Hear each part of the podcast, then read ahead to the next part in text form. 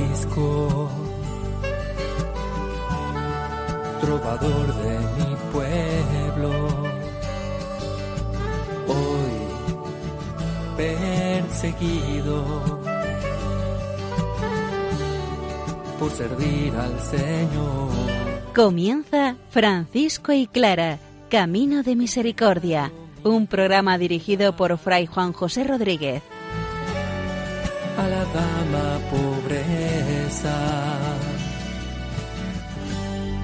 Para poder estar más cerca de Dios. Yo, Clara. Un saludo de paz y bien, hermanos. Seguimos trabajando el saludo a las virtudes de nuestro Padre San Francisco. Francisco no sublima en absoluto las virtudes, creando un mundo idílico, sino todo lo contrario. Las virtudes suponen la conciencia radical de nuestro pecado, de nuestra necesidad de Dios. Santa Clara, por otra parte, hace un retrato a su espíritu, a su alma, porque en cuanto al tratado con las enfermas, quiere encontrarse en ellas el rostro de Dios sufriente. La persona de Jesucristo está en el centro de la fraternidad por medio del hermano, por medio de la hermana, y mucho más si esta hermana es una enferma. Recurrimos, como es natural, como es costumbre, a la palabra del Señor, que ella sea la que nos ponga en el camino del descubrimiento del Evangelio al estilo franciscano.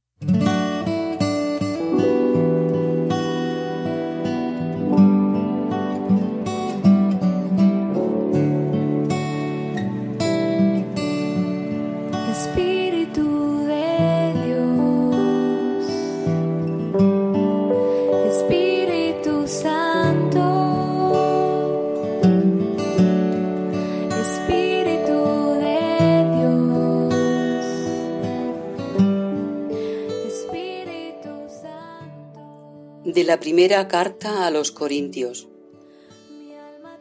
En cuanto a los dones del Espíritu, no quiero, hermanos, que sigáis en la ignorancia. Como sabéis, cuando no erais cristianos, os dejabais arrastrar ciegamente hacia los ídolos mudos. Por eso os hago saber que nadie que hable movido por el Espíritu de Dios puede decir, maldito sea Jesús, como tampoco nadie puede decir, Jesús es Señor, si no está movido por el Espíritu Santo.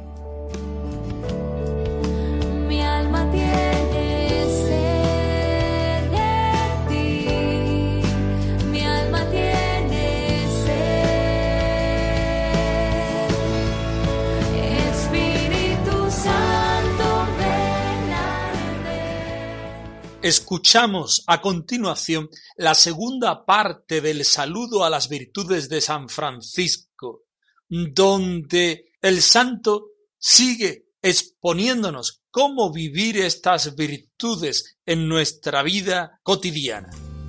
Vive siempre oración.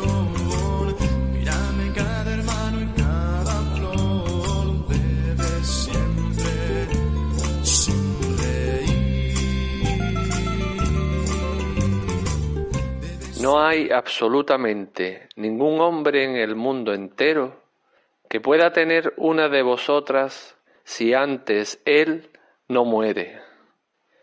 El que tiene una y no ofende a las otras, las tiene todas.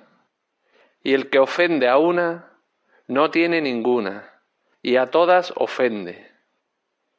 Y cada una confunde a los vicios y pecados.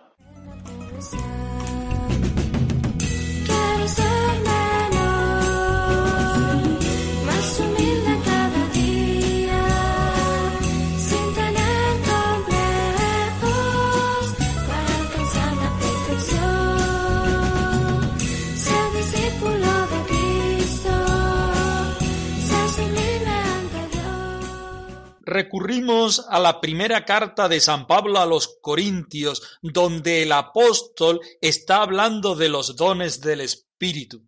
No podemos estar en la ignorancia de los frutos del Espíritu. No podemos dejar de reconocer el rostro del Dios vivo por medio de los dones del Espíritu Santo. Antes estábamos muertos, no conocíamos al Señor. Pero después de la efusión del Espíritu, lo reconocemos en las virtudes que encarnan los hermanos. Por eso quien está en el Espíritu no puede maldecir a Dios. Pero quien está en el Espíritu también tiene la fuerza para reconocer a Dios y para manifestarlo como el Dios de la vida. Es el don del Espíritu Santo quien nos da la posibilidad de vivir las virtudes de Dios.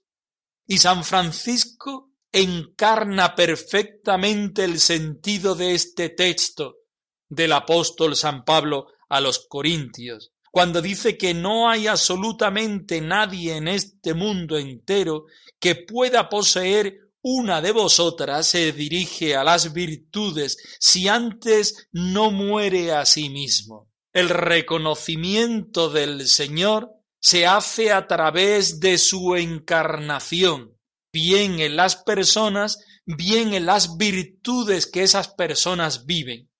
Pero si nosotros no morimos a nosotros mismos, somos incapaces de reconocer que Dios está en cada una de esas virtudes. Es necesario que el hermano menor, que el cristiano, en la humildad propia de quien cree en Jesucristo, sea capaz de regalarle al Señor este yo, esta prepotencia que muchas veces nos marca y que no nos deja ver con ojos claros, con ojos limpios la presencia del Señor.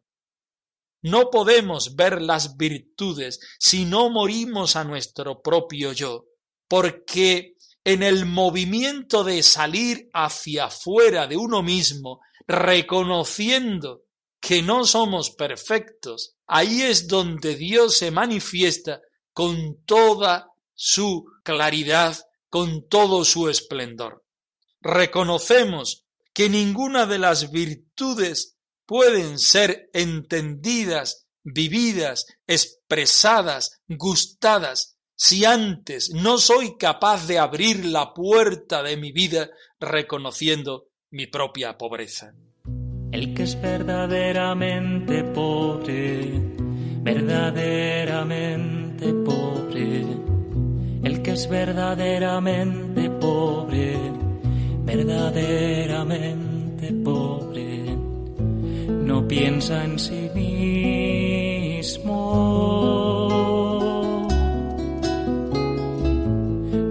Piensa en sí mismo.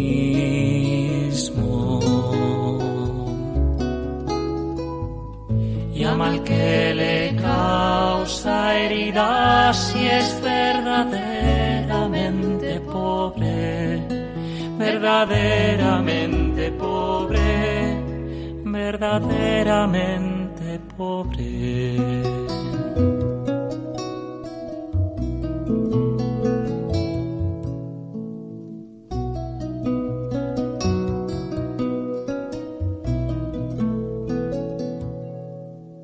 San Francisco sigue escribiendo, quien posee una, una de estas virtudes, y no ofende a las otras, posee todas. Y quien ofende a una, ninguna posee, y a todas ofende. Porque las virtudes son la esencia de Dios, y cuando nosotros vivimos una virtud, nos acercamos a esa virtud, automáticamente ella nos lleva a sus hermanas. Francisco habla de seis virtudes que resume porque él las experimenta. Hablábamos de la sabiduría unida a la simplicidad, de la pobreza unida a la humildad, de la caridad unida a la obediencia. Cuando el creyente, cuando el hermano menor, cuando la hermana pobre se dirige, se encuentra, vive una de ellas, automáticamente está viviendo la más cercana a ella. Pongamos un ejemplo. Si se acerca la sabiduría, está viviendo la simplicidad. Por lo que nos decía el versículo anterior, porque me abro desde mi pobreza a la grandeza del Señor.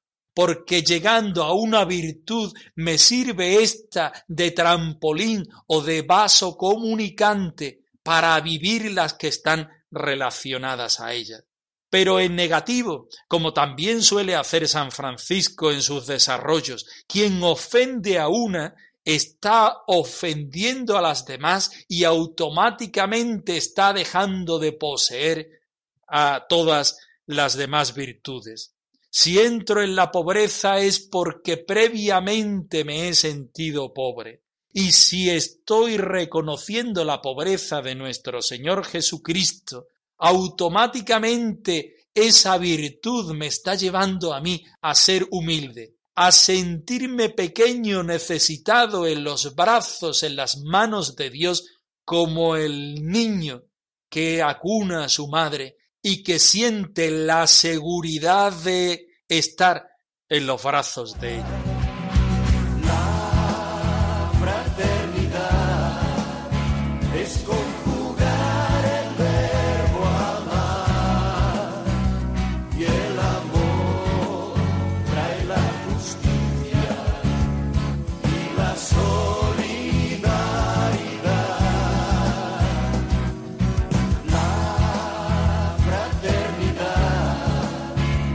Conjugar el verbo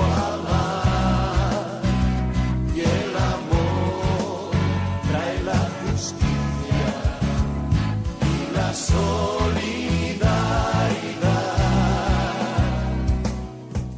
y cada una confunde a los vicios y pecados, dice en el versículo 8. Claro, porque cuando está la presencia del Señor, cuando está la gracia del Señor en nuestra vida, cuando está la claridad de la luz del Señor, hace destrozar los vicios y pecados, ahuyenta el mal. San Francisco no sublima, como decíamos al principio del programa, las virtudes y el mundo en el cual se instaura la gracia de Dios, sino más bien hace todo lo contrario. Las virtudes suponen la conciencia radical del pecado del hermano menor, del pecado del cristiano, de la necesidad de Dios que tenemos cada uno de nosotros, si lo queremos entender de manera positiva. Cuando el hombre se da cuenta, cuando el hombre es consciente de su propia realidad necesitada de Dios, es cuando el Señor puede entrar en su vida y llenarlo con el don de las virtudes. Esta tensión es la propia de la vida cristiana, que va luchando y trabajando hacia un ideal que la mayoría de las veces no llega a realizarlo por completo porque vamos de camino. Pero quizás no debamos poner la fuerza en el final del camino, en llegar a conseguir la plenitud de estos dones, sino más bien en la gloria, en la gracia y en la alegría de sentirnos en el camino, de ser pobres en ese ejercicio de necesitar a Dios en cada momento del camino y recurrir a Dios porque Él es nuestro único maestro, Él es nuestro único alimento, Él es nuestro único hito en el camino donde nosotros podremos abrazarnos, encontrarnos y recuperar las fuerzas perdidas. Es verdad que el mundo puede resultar dramático para la vivencia de un ser que está siempre cayendo en el pecado y siendo infiel a sí mismo, a Dios y a los demás. Pero también desde la perspectiva franciscana se abre una puerta a la esperanza, se abre una puerta al optimismo se abre una puerta a la positividad.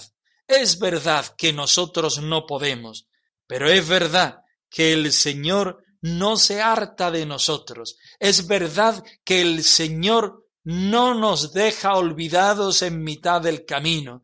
Es verdad que cuando nosotros caemos nunca jamás el Señor remata nuestra caída con un puntapié en nuestra frente, sino que como Padre amoroso y misericordioso, el Señor abre su corazón, su vida y su salvación para que nosotros disfrutemos del banquete que supone esa vivencia y convivencia con el Padre de las misericordias.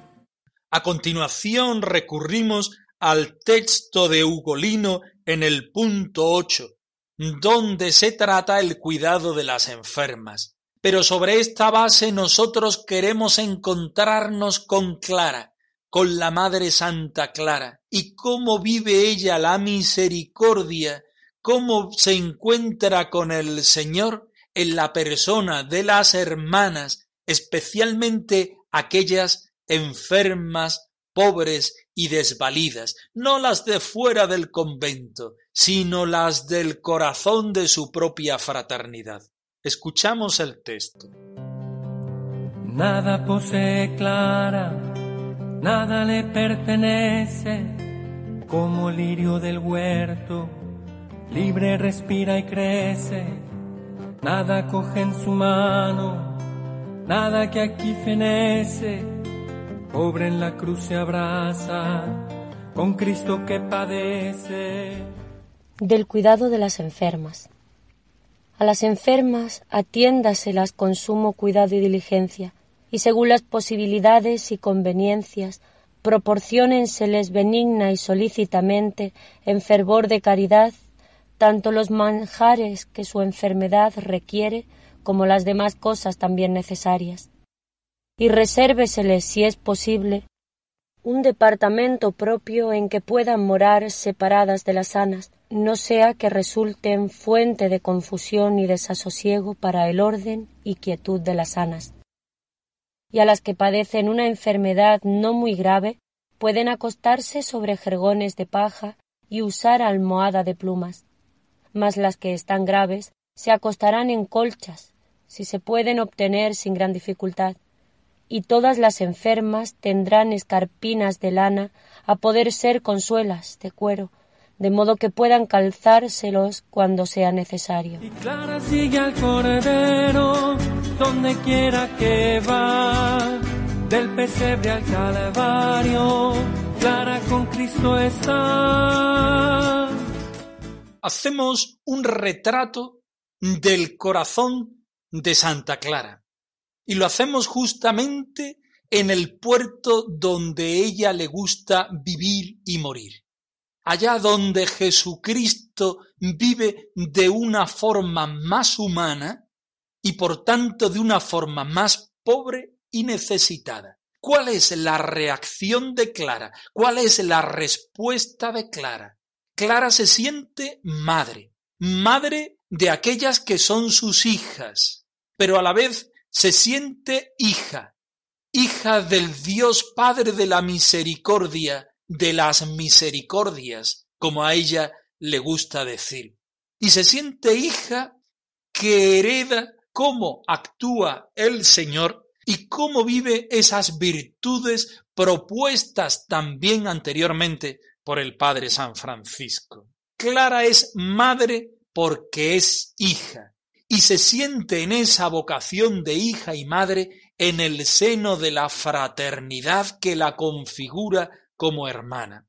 Ante la fraternidad y en la fraternidad, Clara es una mujer exigente, no porque a ella se le antoje así, sino porque el Evangelio que ella ha profesado es totalmente exigente. Quien quiera seguir los pasos de Jesús se encontrará con la vida de Jesús, pero se encontrará también ineludiblemente con la muerte de Jesús.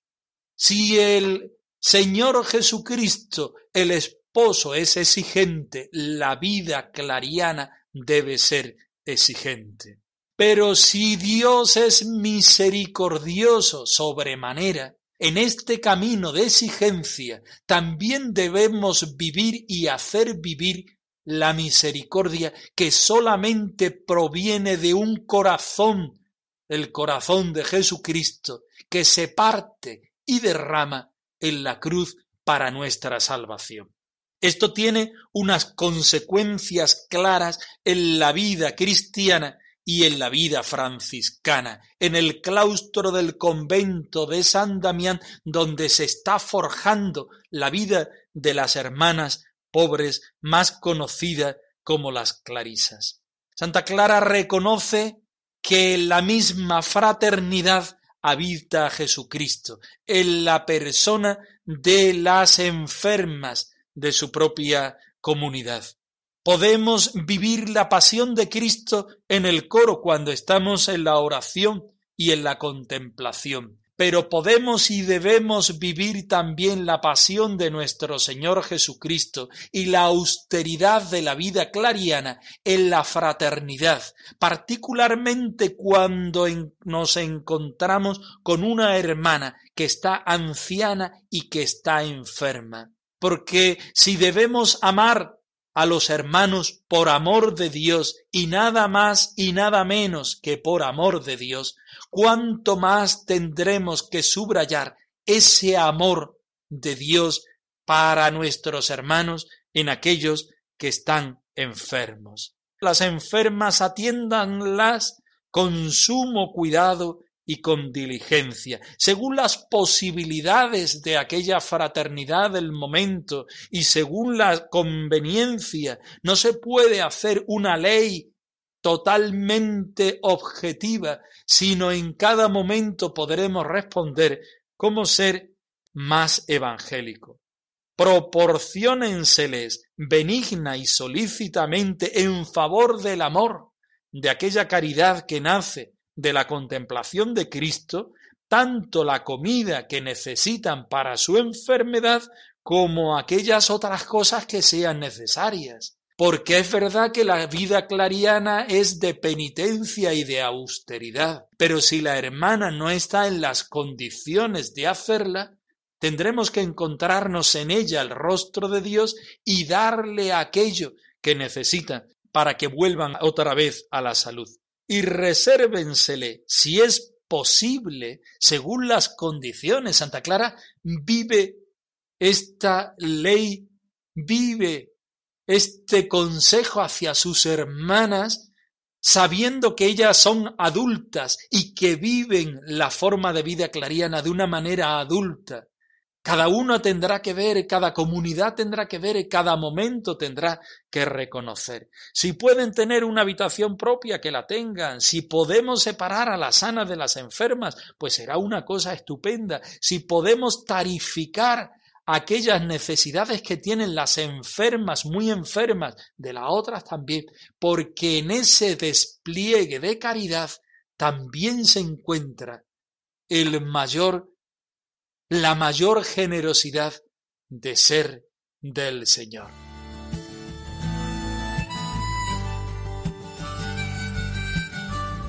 Francisco y Clara arroba radiomaria.es.